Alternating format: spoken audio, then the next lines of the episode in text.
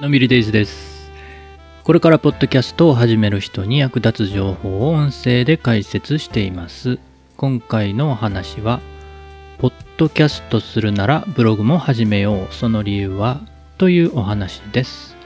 気になる方は最後までお聞きいただけると嬉しいです。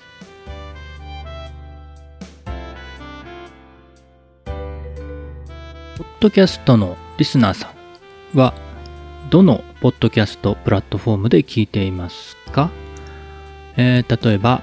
Apple Podcast であったり Google Podcast また Spotify とかね、えーまあいろいろなプラットフォームで、聞いてると思います。ちなみに私のポッドキャストの場合一番多く聞いてくださってるのはポッドキャストアディクトというポッドキャストを聞くためのアプリですね。これで、えー4分の1以上の割合になります。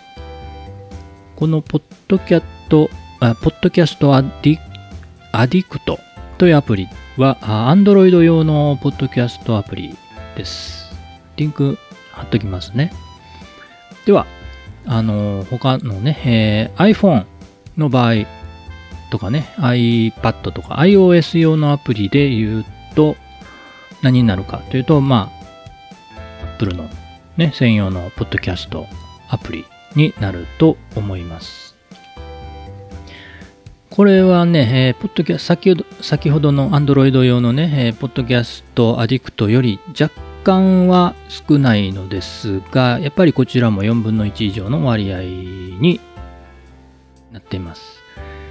その後に続くのがアンカーと Spotify という風になってます。この4つのアプリでね、約7割を占めてます。まあまだね、あの、リスナーさんそんなに多くないんですが、今のところこういう状態になっています。ということは、あとの3割は、ね、えー他の数あまたあるアプリで聞いてくださっているということになるのかなと思います。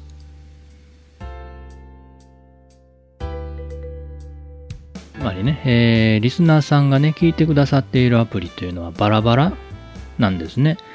そのバラバラなリスナーさんをね、一箇所にまとめておく起点というのが重要になってくるという。なぜそれが重要なのかというと、ポッドキャスト配信した後ね、SNS で Twitter とかね、Facebook とかいろいろありますけれども、その配信のお知らせをね、シェアします。その時にね、どのプラットフォームの URL をシェアしたらいいのかなと迷うことないですかね。いくつも配信ね、してますからね。Spotify の URL を流せばいいのか、Apple の Podcast の URL を流せばいいのか、結構迷ったりしますよね。聞いてる人は、あどうなんだろう。全部ね、す、べ、てのね、えーポッドキャストをシェアするのは現実的ではありません。それをすると、フォロワーさんにとってもね、とても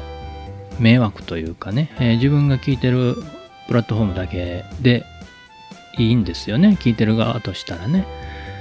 なので、その、シェアする側としてね、その起点となるブログを一つ持っておくといいんじゃないかなというのが今回お伝えしたいことです。まあ例えば、ノート .com というのがあります。これは使いやすく、使いやすくて、えーとてもいいサービスだなと思っています。もう少しこだわるのであれば、ワードプレスというのもありですよね。ワードプレス、ちょっと難しいかな。作業が複雑でね、面倒かなというイメージあるかもしれません。ポッドキャスト配信にね、えアンカーっていうのをね、おすすめしてるんですが、実はこのアンカーは、ワードプレス .com とも連携できます。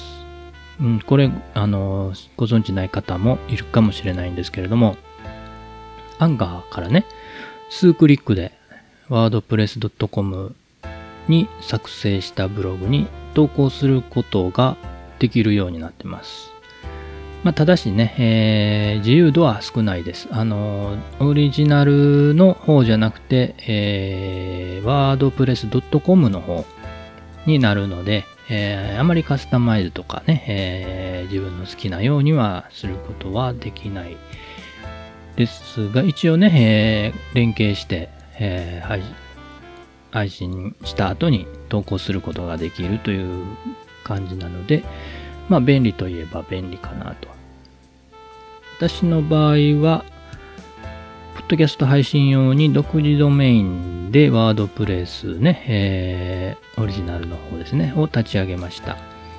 えっと、リンク貼っときますね。えー、またこれとは別にね、あの、まだちょっと詳しく調べてないんですが、海外のサービスで、ポッドキャスト用のサイトを作ることができる、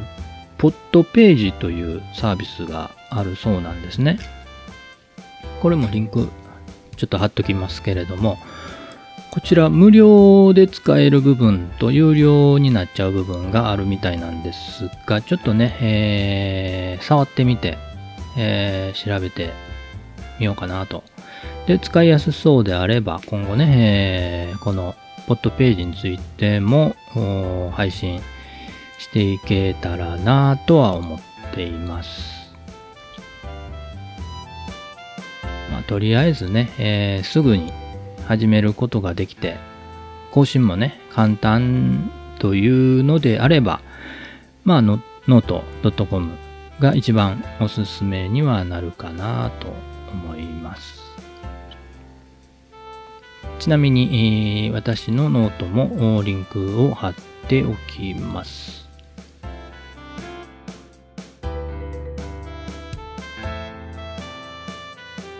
ということで今回は、ポッドキャストするならブログも始めよう、その理由はというお話でした。今回の配信が役に立ったという方、今後も聞いてみたいなという方はフォローしていただけると嬉しいです。またお気軽にコメントもお待ちしています。今日も元気に楽しく、のんびりデイズでした。